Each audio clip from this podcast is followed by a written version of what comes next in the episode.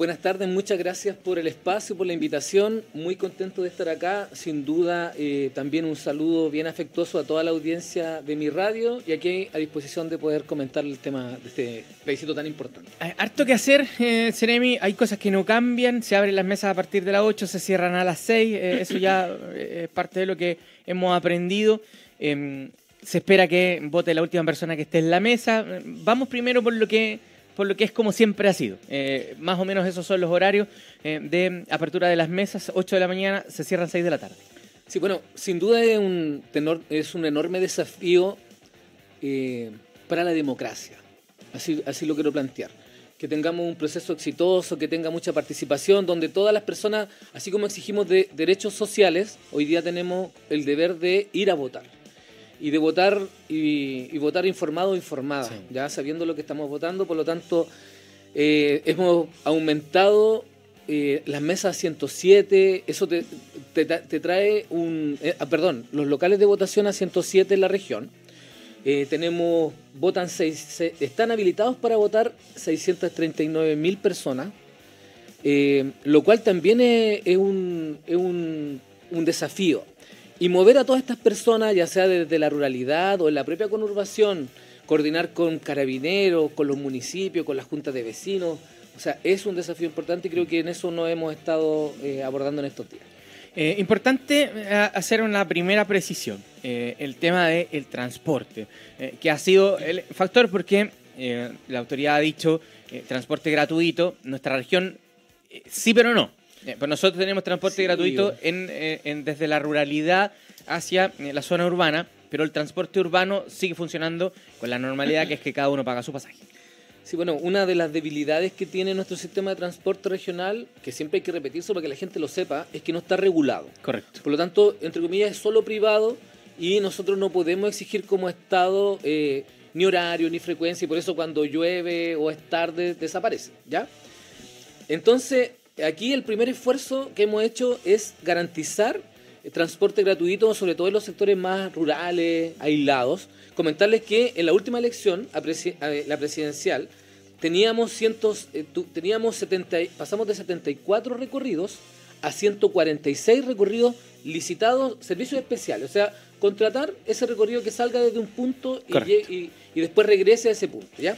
Entonces, eh, que es un 94% más de lo que tuvimos en el último eh, la última elección. Y que en este caso, Seremi, corresponde a acercamiento desde localidades rurales hacia el sector urbano o hacia puntos de votación y la posibilidad de que regresen y lo hagan de forma gratuita. Correcto. Ahora, aparte ya hay 90 que están siendo subsidiados permanentemente por el Estado a nivel regional, por lo tanto son más de 200, son 217 en total y estamos afinando ya los últimos detalles de algunas licitaciones que faltan, pero ya la gran mayoría, me atrevería a decir el 90% ya está ok.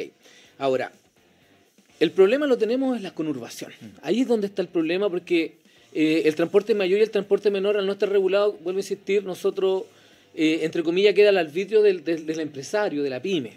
Y, y, en ese aspecto lo que estamos tratando es generar las condiciones para que ellos puedan trabajar bien. Y ahí y por eso yo planteaba que es un desafío para la democracia, porque es tanto para el, para el sector público, el Estado, pero también el sector privado, la participación. Y queremos, por eso es que se declaró que fuera feriado irrenunciable, que empieza el sábado a las eh, 9 de la noche y termina el lunes a las 6 de la mañana. Entonces, ¿qué es lo que, qué es lo que estamos haciendo? Un plan de congestión vial, estableciendo eh, calles eh, que sean exclusivas en La Serena, aquí estamos en Cienfuegos por un solo lado, y Calle Colón. En, Coquimbo también en el eje Videla Varela. También hemos estado en Ovalle y también en Illapel. O sea, hay planes especiales de congestión con calles exclusivas. Y hemos realizado más de 10 reuniones con el transporte mayor, transporte menor, eh, intentando dar condiciones, coordinándonos con la unidad de control de tránsito, con carabineros, para que eh, el, ejercicio como tal del trabajo del transporte sea expedito. Porque ellos nos decían, oye, mira, ya, yo puedo tener la voluntad, pero si tengo un taco que me impide darme la vuelta y no me sale a cuenta, ¿para qué voy, a salir a trabajar? Me voy a la casa. Me voy a la casa. Entonces, se entiende, ¿ya? Entonces, en paralelo, nosotros como gobierno sí o sí estamos avanzando en la regularización del, transporte, en la prioridad que tenemos como, como, como ministerio acá en la región este año. Eh, es el principal nudo que tiene el proceso eleccionario porque uno siente, desde la cobertura periodística que hacemos siempre, que los otros temas están relativamente resueltos, eh, pero que el nudo principal que cada vez que tenemos una elección eh, se nos presenta es el tema transporte. Sí, mira, yo creo que hay varios, hay varios, pero hay cuatro que son fundamentales. El primero es el transporte. Sí. disculpe, Seremi, con respecto a lo mismo, el, principal problema en el transporte, bueno, está bien esto del tema de las vías prioritarias que se van a, establecer todo aquello, pero se eh, conversó con respecto a las frecuencias y eso es lo que dificulta más a las personas, la frecuencia que tiene el transporte durante estos días. Sí, eso es lo que hemos intentado. ¿ah? Hemos, hemos, realizado, insisto, más de 10 reuniones con, con el transporte mayor y el transporte menor, buscando tenerlo fluido. Ahora, la georreferenciación mm. en un 66% sí funcionó. Mm. Hay un 33% que no funcionó. Y cuando hablamos de ese 33%, pensemos en una calle rural, principalmente, por ejemplo, X calle sin número. Entonces eso te da un abanico un poco más amplio y a lo mejor no, resulta tan, tan fuerte, pero al menos en la conurbación a todos aquellos que se eh, actualizaron su, su dirección en el último año, sí les funcionó. Entonces, y yo he hecho el ejercicio, ¿ah? yo lo invito a que todos hagamos el ejercicio en la casa, en el trabajo, digamos que, efectivamente es así. Entonces, aquellos que están cerca, la recomendación es caminar. Vaya a caminar. Eso es lo primero. Si usted puede caminar, camine, por favor. Lo segundo, eh, si puede ir en bicicleta, si va a ir en auto, compártalo, prográmese con su familia, vayan en conjunto a votar, acompañen a sus adultos mayores, etcétera y si eh, tienen y traten de no estacionarse cerca de los locales de votación. Eso también es importante. No se estacionen a no ser que tengan algún problema de movilidad, de discapacidad que les impida a lo mejor caminar. Entonces, esa es la primera recomendación respecto a ese tema. Hemos trabajado el tema del transporte, hemos trabajado el tema de la georreferenciación y el otro tema importante es la seguridad.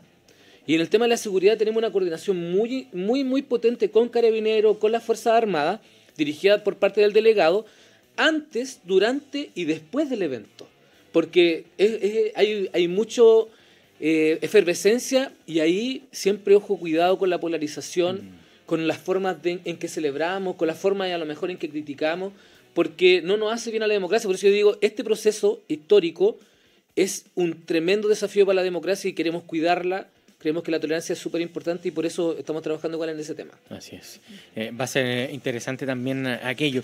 Eh, en el tema de seguridad, el despliegue va a ser bastante especial porque además de que, por ejemplo, a través de carabineros se tengan que ver temas en distintos puntos de la región, van a tener que tener habilitados retenes, comisarías, em, tenencias para lo que es justificación de aquellos que no pueden votar. Eh, va a haber que hacer un despliegue importante ahí. Sí, de hecho ya el proceso comenzó. Toda persona que viva a más de 200 kilómetros, bueno, recordar que el voto es obligatorio, insistimos, que hay multas y que eh, todas las personas que tengan su domicilio electoral en el país es obligatorio y opcional para los que estén en el extranjero. Correcto. Quienes no sufraguen van a ser denunciados por el CERVEL ante los juzgados de policía local. ¿ya? Y le pueden aplicar multa, esto va a ser posterior, pero en el caso de que no puedan ir a votar, eh, hay que primero excusarse. Si usted está a, a más de 200 kilómetros del lugar donde debe votar, tiene que acercarse a Carabinero y hacer la constancia. Pero también, si, tiene, eh, si es por enfermedad, debe presentar certificado médico cuando sea citado por el juez de policía local. Hemos hecho mucho hincapié en esto. Eh, nosotros llevamos ya un par de días eh, eh, respondiendo preguntas y haciendo hincapié en esto. La única causal por la que uno debe ir a Carabineros el día de la elección es estar a más de 200 kilómetros de mi local de votación. Exacto, Todas las otras yo debo esperar ser citado por el juzgado de policía local para presentar mis razones. Así es, tal cual. Y es importante porque para que tampoco no aglomeremos todo lo que tiene que ver con la infraestructura policial, entender que así como estamos hoy día trabajando el tema del copamiento del centro, hoy día en un plan especial en, el, en la Avenida del Mar y Costanera, hoy día tenemos que desplegar también a nuestras fuerzas en los colegios, mm. seguir, seguir haciendo los trabajos habituales de prevención en los territorios, por lo tanto es un, es un muy desafío, muy grandote.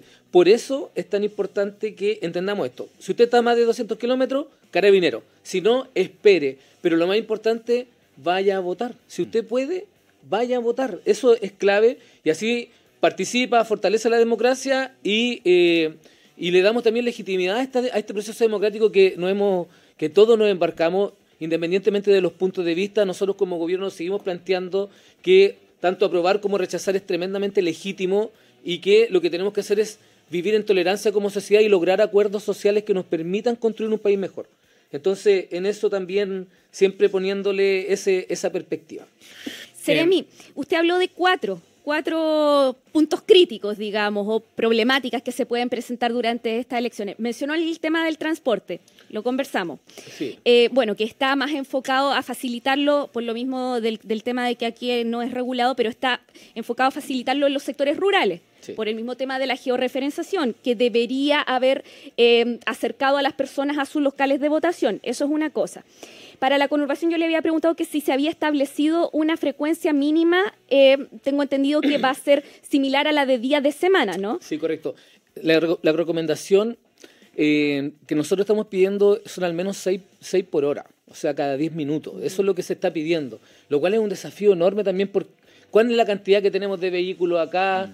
Nosotros estamos pensando este día domingo como si fuera un super lunes, de esa forma, y de marzo, así como el primero del año. Harta carga de, Sí, de gente en la entonces, eh, pero vuelvo, vuelvo a insistir, eh, eh, aquí esta responsabilidad es público, pero también por eso hacemos el llamado que también es privada. Mm. Y en ese aspecto hemos tratado con, con nuestros empresarios de, de, dar, de, de- de generar las condiciones. Y lo que no queremos es que ese día tengamos la gente en la calle, tengamos solo personas moviéndose en vehículo particular y tengamos aglomeración porque no podemos ir a votar. O sea, eso sería una derrota para la democracia. Por eso es que eh, se están haciendo estos esfuerzos. Yo lamento de verdad que no tengamos transporte regulado. En las, en las otras comun- regiones donde hay transporte regulado, el metro es gratuito, Así es. eh, los, los transportes públicos que están licitados, todos es- van a ser gratuitos. Están obligados a mantener frecuencia. Exacto, estándares, Exacto. horario, última máquina, etcétera. Entonces, eso como que nos golpea un poquitito como región. Pero bueno, es parte del desafío. Los otros temas. Claro, por- mencionó la seguridad también. Sí, el tema de seguridad. El otro tema, el tema sanitario. El tema sanitario hoy día, a pesar de que nos encontramos, entre comillas, en un buen momento, eh, comparado con otros momentos de pandemia, eh, explicar algunos, algunos conceptos. Primero, todos, debem- todos y todas debemos usar mascarilla el día del plebiscito. Si nosotros llegamos al local de votación y hay cola afuera del local de, de votación, esa fila se entiende como parte del local de votación. Correcto. Por lo tanto, la gente debe estar con mascarilla en la fila y guardando el metro de distancia. Lo segundo, se recomienda que todos lleven una mascarilla en el caso que se rompa, que se humedezca, etcétera. No olviden llevar su lápiz pasta azul, ¿ya? Eh, también, ¿para qué? Para que no tengan que pedirlo en la mesa, la mesa tiene, pero preferible que cada uno lleve el personal para no compartirlo, ya en este caso.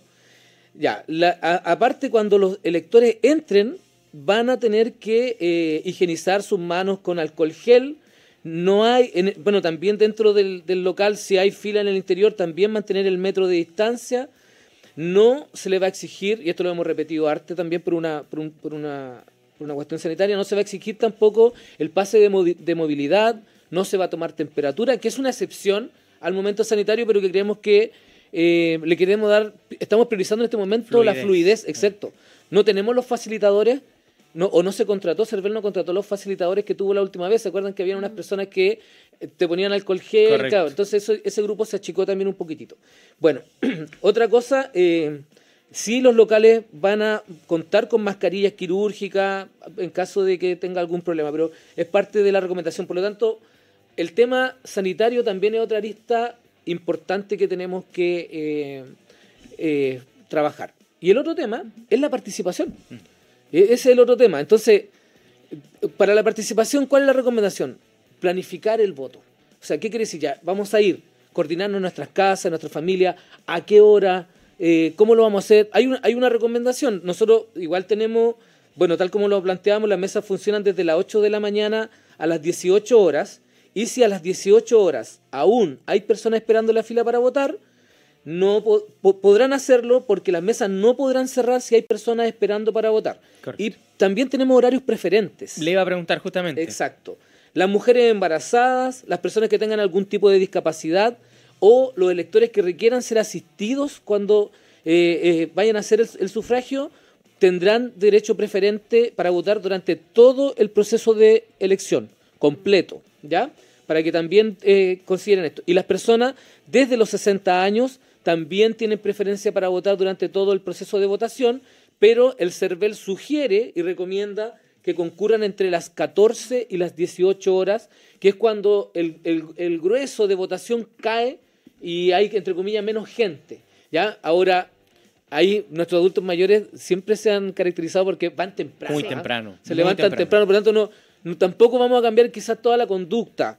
Pero sí, eh, esa es la recomendación que, se entrega hoy día. Eh, no hay, perdón Carolita, no hay entonces una banda horaria en como hubo en alguna ocasión en que entre las 14 y las 16 era voto preferente para adultos mayores. Aquí, si llega un adulto mayor, se le va a dar la preferencia. Esa, es la orientación. Y se le va a ayudar a que avance rápido en la fila para que pueda votar. Se solamente que vayan, ocupen el horario que es entre las, 14 y, las 18. Porque, claro, se, entendería que ahí va a asistir menos gente. Pero hay un factor que ahora no sabemos cómo va a ser el comportamiento que se va a dar en vista de la cantidad de electores que pueda llegar hasta los locales. Eh, sí, porque se, se triplica más o menos. Eh, ¿Cuánta gente votó en la última elección? 200 mil, más o menos, tienen que haber votado. Mi memoria es frágil. Eh, y ahora tenemos un universo de 639 mil que están obligados a ir. Sí, mira, nosotros, bueno, en las elecciones municipales siempre tuvimos del 28, el 30%. Del padrón. En la última elección presidencial tocamos un techo con un 56% de, de, de participación. Pero, 300 y fracción. pero ahora nosotros creemos que podríamos estar llegando a un 70%. Entonces es un desafío igual importante, por lo tanto, por eso es que llamamos a las personas que planifiquen, que, se planifiquen, no vayan a votar solo. Lleven, vayan con la mamá, vayan con el hermano, armen un grupo en la casa para que eh, podamos llegar de mejor forma. Yo leía por ahí algunos optimistas, analistas por cierto, que saben más que uno, que decían que hasta un 85% del padrón podría llegar a la votación. Sí, bueno, hay, hay, hay márgenes también así. Eh, lo, que, lo que quiere decir que va a haber bastante gente en la calle, lo que sería muy bueno, además que tuviéramos ese nivel de participación, ¿verdad? Eh, lo que quiere decir que va a haber más gente en la calle y aquí planificar, lo que decía usted, Seremi, recién, planificar el viaje, eh, planificar el horario de votación. Eh, recién apuntamos algunos datitos. Eh, la decisión, me imagino que ya todo el mundo la lleva tomada al momento de mm. ir a ejercer el sufragio. llevar los antecedentes, llevar el número de la mesa a la vista para no tener que buscarlo en el momento y no demorarnos en, en, ese tipo de detalles, hay que llevarlos vistos ya para que el proceso pueda fluir de mejor manera.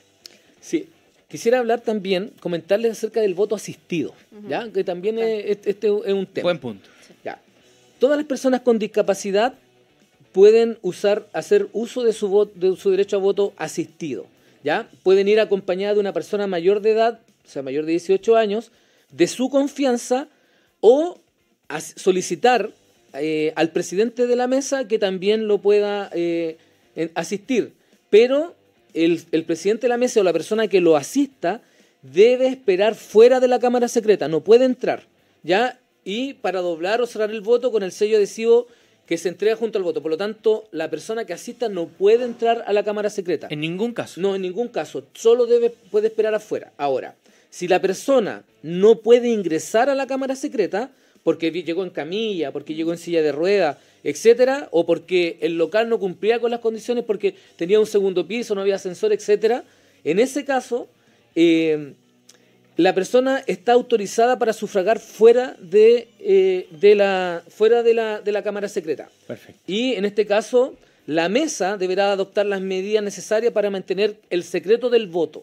Por lo tanto, se buscará un espacio, una forma, pero si usted está en camilla, eh, está en silla de rueda, no sé, tuvo un accidente, se fracturó, no se puede mover, está, pero no quiere perder su posibilidad de votar, la mesa puede sacar el voto y le tiene que dar las condiciones para que vote eh, en secreto. Me, pasó alguna vez, que me tocó, me tocó verlo, que le bajaron la urna a una persona porque no era un tercer piso, un segundo, tercer piso, no lo recuerdo, y le bajaron la una a la persona para que pudiera emitir su sufragio. Sí, exactamente. Eh, y en ese caso, eh, eh, ¿es el jefe de local el que toma esas decisiones? Bueno, se coordina con el presidente de mesa y si hay que mover la, la, la, urna, yo creo que efectivamente se puede hacer una, una se, se informa, lo acompaña, la idea es darle buena fe. O sea, Eso. yo creo que no es hacerlo dinámico, flexibilizar y que todo el que necesite votar o, o- o- o quiera votar lo pueda hacer.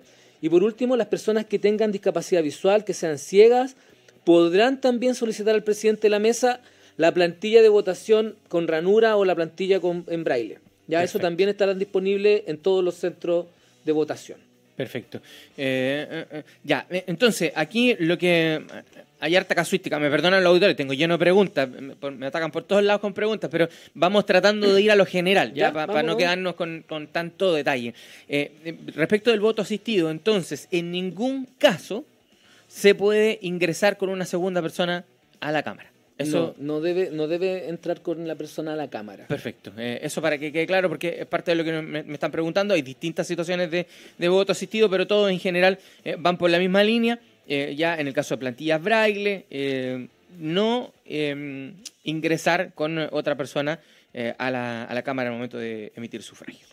Ya, ahora, las- vuelvo a repetirlo ya. Las personas con discapacidad pueden hacer uso de su, de su- del derecho a voto asistido, pueden ir acompañados de una persona mayor de 18 años, de 18 años de su confianza y si es que no pueden ir con alguien de su confianza, solicitar la asistencia del presidente de la mesa, quien debe esperar afuera de eh, la Cámara Secreta para doblar o cerrar el voto en caso que la persona no pueda. Perfecto. Lo que importa es garantizar eh, el secreto al voto por parte del votante o la votante. Eso es lo que importa. Eh, Hay un elemento, porque me lo preguntan acá, eh, y, y que puede ser interesante.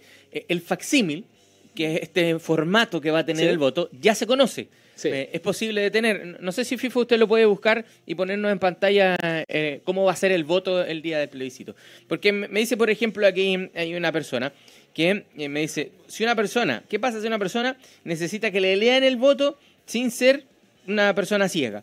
Eh, bueno, Usted puede revisar antes el facsímil, el voto no va a cambiar, va a ser exactamente el mismo del que vamos a ver en un ratito en pantalla. Entonces, es fácil, usted le dice, mire, la opción A eh, está aquí, la opción B está allá, eh, para que tenga referencia y lleve el voto aprendido, digamos.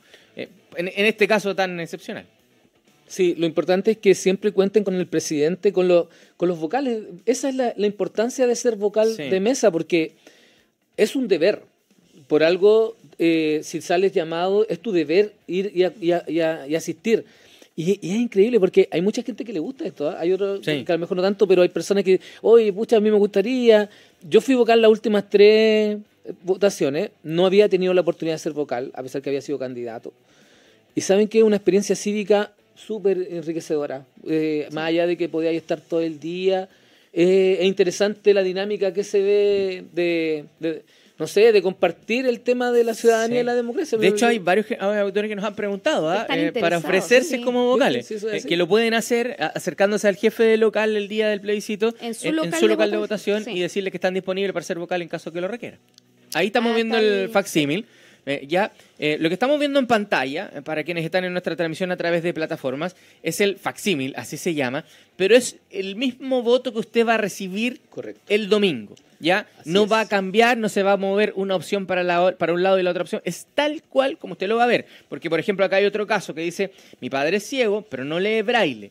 Entonces, lo que le tienen que dar, la indicación es que una opción está, a la- ¿cuál es la opción que está a la izquierda y cuál es la opción que está a la mano derecha? Correcto. Para que él con, el- con la plantilla pueda ya llevarlo memorizado, digamos, que sería la forma, Mm. porque eh, de, de esa manera nadie ingresa con él a la, a la cámara. Mira, ¿sabes que durante ahora el, el- el proceso de campaña de voto informado, no, eh, es impresionante que uno a veces no puede leer este tipo de detalles. Uno piensa, todos los ciegos leen braille. No, Y no, pues hay gente que quedó así. ciega por enfermedad, por, por, un- por diabetes, por una retinopatía, etcétera. Entonces, muchos no leen braille. así es. Y, y- y- y no son totalmente ciegos. Entonces, ha sido. Y, y- y por eso, la idea es que podamos contar con, con todas las redes de apoyo. Y por eso hablamos de planificar nuestro voto. Si nosotros yo le puedo contar a una persona, oye, acompáñame, quiero votar de esta forma, eh, eh, asesórame dónde es. Eh, por último, no sé, por- los- bueno, los ciegos tienen muchas más habilidades respecto al tacto, las manos, del otro sentido. Entonces, en eso buscar el, el apoyo y planificarse respecto a esto. Sí. Mira, otro, otro tema importante de ese día va a ser el tema del comercio. El, el tema de los trabajadores y trabajadoras. Ya, eh, aquí- A ustedes les toca trabajar todo el fin de semana, nosotros, ¿no? nosotros trabajamos el fin de semana. Pero tengo varias preguntas. ¿Pero le van a dar las dos horas para ir a votar? Sí, tenemos las Ah, dos horas para, para ir a emitir. Ah, yo pensé que el jefe medio... No, no, sí, ¿No? nos dan. Ah, que ya. dar. nos dan. Es, es obligación que nos Claro. Ya, está bien, está bien. Eh, tenemos eh, la característica del feriado. Eso no es irrenunciable. Sí, bueno, la, bueno, primero decir que la norma legal considera feriado obligatorio e irrenunciable durante toda la jornada electoral para trabajadores del comercio, específicamente para los que trabajan en los malls, en los stream centers y en otros centros comerciales administrados por una misma razón social o por una personalidad jurídica. Ya, o sea, por lo tanto, Moles y strip, Sí. centers sí, cerrados. cerrados. Por tanto, todos los supermercados que estén dentro de un mall o un strip center van a estar cerrados también. Correcto. ¿Y los que estén fuera pueden atender? En otras ocasiones han podido. Eh, en el caso de que un supermercado estaba sí, fuera. Sí, sí. Ahora, lo, lo que va a ocurrir, sí, es que eh, la Dirección del Trabajo va a fiscalizar este, este tema del feriado legal, e irrenunciable. Y, bueno, les comentaba que el, el feriado iba a partir el, el sábado a las 21 horas y va a terminar el, el lunes a las 6 de la mañana. ¿Quiénes quedan exceptados de la norma? Quienes laboran en otro tipo de comercio, como supermercados, tiendas ajenas a los complejos comerciales, que era lo que estábamos conversando, Correcto. Con administración única. ¿ya? Perfecto. Por lo tanto, si son parte de una red, no. ¿ya? También pueden trabajar los dependientes de Servicentro, las farmacias de urgencia y obviamente todo aquel local que sea atendido por sus propios dueños también. Sobre los derechos de los trabajadores y las trabajadoras. Por ley, trabajadores y trabajadoras que deban trabajar el 4 de septiembre tienen derecho a que los empleadores le otorguen un permiso de al menos dos horas para sufragar. Y la Dirección del Trabajo va a fiscalizar también el otorgamiento de este permiso laboral. Por lo tanto, aquellos trabajadores eh, eh, que, que no reciban este, este, este permiso podrán hacer su denuncia en la Dirección del Trabajo. Perfecto. Hay, hay- Hay, hoy hay una página. Eso- eso yo le iba a preguntar, Si tienes denuncia, van a ser recibidas en la web de la Dirección del Trabajo www.dt.gov.cl. O sea, como Dirección del Trabajo, www.dt.gov.cl. Y también hay un número de denuncias, ya para que también lo tengan presente, que es el 600 450 4000. 600 450 4000 de la Dirección del Trabajo que va a estar eh, disponible el día domingo entre las 9 y las 14 horas. Por lo tanto, si a usted no le dejan ir a votar, usted puede llamar y puede hacer la observación a la Dirección del Trabajo. Ya, eso, eso es un elemento importante. ¿Por qué? Porque puede ser de que, aunque usted haga la denuncia, de todas maneras no lo dejen ir a sufragar, Claro. pero hecha la denuncia le va a servir para que el día que lo citen del juzgado de policía del local, usted diga, mire, ¿sabe qué? Yo hice la denuncia en el momento de que a mí, mi empleador, no me permitió ir a sufragar en, en ese minuto y le va a servir como causal de justificación también. Correcto, y, y recordar que la Dirección del Trabajo eh, va a poner multas, o sea, las sanciones son entre las 3 y las 60 UTMs. O sea, es casi entre los 176 mil, que es lo mismo que hasta 3 UTM te pueden cobrar por no ir como A- multa a persona- a las personas. Pero a las empresas va desde las 3 UTM hasta los eh, hasta las 60 UTM, o sea, casi hasta los 3 millones y medio, ¿Por dependiendo si es la micro, no por, por empresa. Por empresa. Dependiendo si es micro, pequeña o mediana empresa, ahí va el, va el desglose. Pero, pero ¿qué es lo importante acá? Lo importante es que, más allá de que exista una norma, que lo importante es que, por eso planteo que el des- es un desafío para la democracia, insisto en esto, porque necesita voluntades públicas y voluntades Sí. privadas, y por lo tanto los empleadores y empleadoras deben darle la facilidad para que sus trabajadores puedan asistir. Yo creo que hoy día, ¿cuántas veces votamos una constitución? Más allá, insisto, de las ambas opciones legítimas. Eh, en, 40 o sea, en 43 años que tengo yo, primera vez que tengo ¿se la fijan, no? posibilidad Esa es la magnitud de Sí. esto. Entonces, no nos restemos, Mm.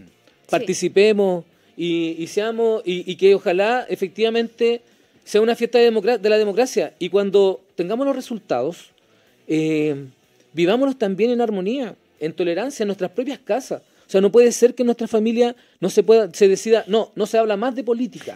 ¿Cuántos años estuvimos sin hablar de política? Así es. Por lo tanto, si hoy día hablamos, vamos a hablar de política, logrémoslo en forma fraterna, en entender que podemos pensar distinto. Si no es necesario que todos seamos ultra revolucionario y que otro ultra capitalista. No, logremos encuentros sociales encuentros de nuestras propias familias y yo creo que por ahí va, va, va el tema. Cuando, cuando entendamos que tenemos que dialogar y no tratar de convencernos a, a, los demás, ahí las cosas pueden cambiar un poquito. Eh, porque hemos caído en eso, en, que nos tratamos de convencer de una o de otra cosa eh, y la verdad es que no estamos para eso, estamos para el diálogo. Seremi, bueno, yo quiero volver un poquito al tema de, la, mm, de las justificaciones, ¿ah? porque hay hartas familias que están preocupadas familias que nos han hecho saber hace ya más de una semana, desde que empezamos a hablar de la elección en las mismas consultas. Y es con respecto al tema de adultos mayores y con respecto al tema de personas con discapacidad. Pero, eh, bueno, recién hablábamos del voto asistido. El voto asistido en general está pensado para personas con discapacidad física. ¿ya? Pero hay otras personas con discapacidad intelectual, digamos, que no tienen la capacidad de ir a emitir un voto. Correcto. ¿Ah? Sabemos que el día de la votación es la excusa por estar a más de 200 kilómetros, que es la única excusa que se va a recibir en las comisarías. Luego sabemos que eh, se puede citar a las personas a los juzgados de policía local para entregar ahí otro tipo de excusa. En el caso de adultos mayores, lo hemos conversado también, en el caso de personas con discapacidad intelectual que no estén en condiciones de ir a emitir un voto, en esos casos, ¿qué se puede hacer? A nosotros nos preguntaban, bueno, ¿va a poderse justificar con un certificado, médico? ¿Sí? ¿Va a bastar una credencial de discapacidad? Correcto. ¿Sí? Sí, entonces, ya. Eh, yo creo que eso es súper importante poder eh, clarificarlo. Lo primero, no se estrese si usted tiene una enfermedad importante, ya sea de, salud mental o, o una enfermedad física que se lo impida si usted está en control de tratamiento y tiene un certificado, una credencial que usted puede justificar cuando lo citen, cuando lo citen desde el juzgado de policía local, usted lo va a presentar y ahí usted va a quedar eximido, entre comillas, de, la multa. Pero tampoco nos interesa eh, meter a toda la ciudadanía en un estrés continuo, si ya estas semanas han sido súper estresantes. y tenemos un montón de problemas sociales que nos estresan y por eso yo hablo que la polarización nunca va a ser buena. Mm. Entonces, no queremos ponerle más presión, pero sí que la gente entienda que es su deber votar. Pero aquel que no pueda, porque está enfermo, porque tiene una discapacidad, o, porque usted plantea porque tiene una discapacidad mental, su círculo, las personas que lo rodean, esperen que le llegue la notificación. Y cuando le llegue la notificación, eh, eh, lleven los certificados, la epicrisis, el, el carnet, lo que sea necesario para que el juez pueda eh, también, o la jueza, pueda eh, darle continuidad al proceso. Eso es. Eh, eh, lo conversábamos temprano con la Caro. imaginamos que va a haber un criterio amplio de entender que llegó con un certificado médico porque estaba, recién una, persona nos decía, mi mamá se cayó, fractura de pelvis. Bueno, hay un certificado médico que dice que la fecha del plebiscito estaba con esa situación y, y se acabó el tema.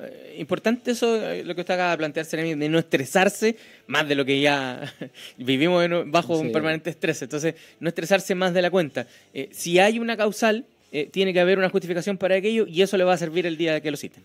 Si, tiene mucho dolor y no puede ir y lo puede justificar, no vaya. Yo he hablado con una señora hace como dos días y también pues, tuvo una fractura de cadera y me decía, no, yo voy a ir a, voy a, ir a votar como sea. Y ahí yo le decía, no, pero mire, si va, si, me dice, yo voy a ir como sea, yo le digo, bueno, si va en camilla, va a tener la opción, de que le saquen la, la urna y le den las condiciones para que usted pueda votar. Entonces, ¿Por qué? Porque el proceso tiene que ser lo más flexible posible dentro de un margen de que sea, es, estricto, es riguroso, pero tiene que ser flexible para que todos y todas puedan votar fluidamente. Eso es lo que, lo que queremos. Eso va a ser importante. Sea cual sea la situación en la que usted vaya a votar, va a poder emitir su sufragio. Eh, ahora, Hay, condiciones, por ejemplo, hay, una, hay un tema, con el tema del carnet de identidad. O sea, tiene que presentar carnet de identidad o pasaporte. ¿Ya? Y, eh, Pero le sirve el vencido. Desde el 1 de octubre de 2019. Exacto. Desde el 1 de eh, octubre de Hacemos 2019. Hacemos la tarea acá. Eso, eso. Estaba, buscando el número para, no pegarme el carril. Lo vi que le estaba buscando. Pero si lo extravió y no tiene otro carnet de identidad, no le sirve el comprobante de que lo está sacando de nuevo. Eso no, le sirve. La hojita de papel no mm, sirve. En este caso es carnet, pasaporte o eh, ambos documentos, inclusive vencidos desde octubre de 2019. Eh, pero no sirven estos comprobantes de. Me imagino que después eso también va a servir, servir como excusa. Cuando lo citen, no, no servirá. Sí. No, ¿Sabe qué? Se me... Ah, puedes sacar una copia del carnet. Debería hacerlo ahora ya, entonces. Hay una aplicación. Sí, hay una aplicación. Exactamente, hay una hay una aplicación. sí. Exacto. Hay una aplicación, aplicación. eh, con la que usted puede solicitar copia del, Sí, de lo la hemos cédula. mencionado con y es- Es anterioridad. bastante rápido. Es. No Es sé rápido. si alcanza a llegar, porque Es hoy que día es eso, miércoles. ese es el tema, porque no sé si alcanza a sí. llegar. Si se Pero- me perdió hoy día. Pero al que se le perdió No, hoy día... cuide su carnet de Cuide carnet. Cuide su carnet. No, ya, ve que le escondo alguno del carnet. Sí. No, no vale andar escondiendo los carnets para que no vayan a votar. ¿ah? Así no, eso no es juego limpio. ¿eh? No. Así Aquí andaba en la radio, aquí igual andaba sacando alguno. Algunos andaban buscando los carnets. para- Tienes que dejar el carnet. No, no, no corre. Eh, en general, eh, Ceremi, uno siente que están las condiciones dadas para vivir un proceso, eh, ojalá tranquilo. Yo, Hay experiencia. yo tengo la convicción de que va a ser tranquilo. Sí, Al menos quiero creerlo. Sí, yo igual. Sí, eh, o sea, bueno, estamos ante un proceso de verdad bastante particular, inédito, si pudiéramos decir así. Es primera vez que va a haber un voto eh, obligatorio, pero con cri- inscripción automática, ¿sí? Eh, Pero claro, Vamos, vamos como al revés.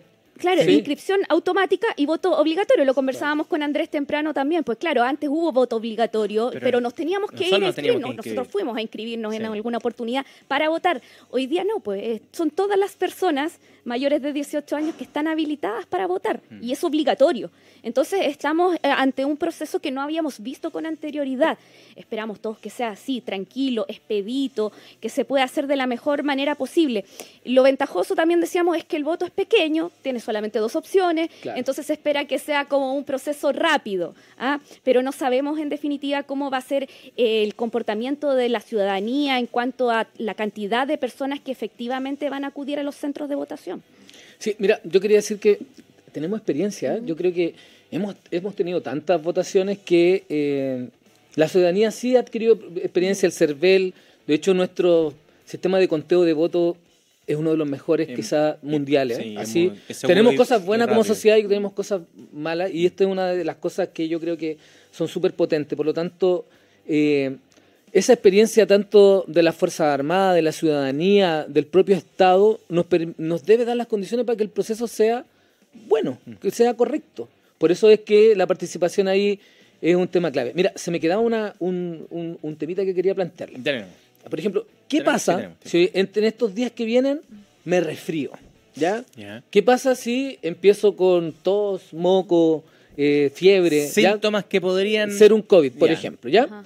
Lo, lo que, lo que hay que hacer es que deben ir a un centro de salud, ¿ya? Y pedir un certificado de atención para acreditar el diagnóstico. Perfecto. Por lo tanto, si usted no tiene una enfermedad crónica, por ejemplo, no tiene discapacidad, no, tiene, no tuvo una fractura, algo que no está hospitalizado, pero sí se resfrió y, y se siente muy resfriado y dice, no, no voy a ir porque de verdad que puedo tener COVID.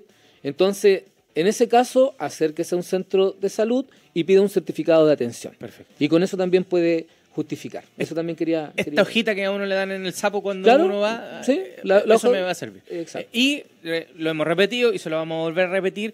Toda esta documentación, que es la que usted va a utilizar para justificarse ante el juzgado de policía local, debe guardarla por lo menos por un año, ya porque es el periodo. Después prescribe, pero al menos durante un año podría llegarle la citación del eh, juzgado de policía local eh, para que usted presente a dar explicaciones de por qué no, no votó. ¿ya? Así que un año tiene que guardar los papelitos. La constancia de carabinero incluida, también la guarda un año. Así es. Oye, eh, aquí que encontré el dato que andaba buscando recién. A ver. Si perdiste la célula de identidad, puedes solicitar un duplicado de carnet por medio de la app Registro e Identidad. Así Así, se llama la app. Sí. Registro e Identidad. Y la reimpresión mantiene los datos, fotografía, fecha de vencimiento de la última célula vigente y solo cambia el número de documento. Ya. ¿ya? Así que es como rápido, así que si a alguien se le perdió, quizá hoy día todavía podría ser estar a tiempo. Registro y App e Identidad. registro e identidad. La voy a buscar. ¿Ah? A ver si funciona. Es que hay varios No amigos míos conozco que a nadie que la haya usado para que me diga cuánto se, de- se le demoró en llegar. Sí. Ya, pues a ver, ya, hagamos el ejercicio a ver si, si no es carril el torpeo. no me aparece. en serio Ya, no me aparece. app, registro y identidad. Registro de identidad. Voy a- vamos a intentar aquí. ¿ah? Porque de verdad que no me aparece. Registro. eh, y. No, no me aparece. Bueno, vamos a buscarlo bien entonces. Sí. No, es que sabes que puede ser problema de mi teléfono. Aquí lo tiene la. Permiso. Eh, gracias, Jenny.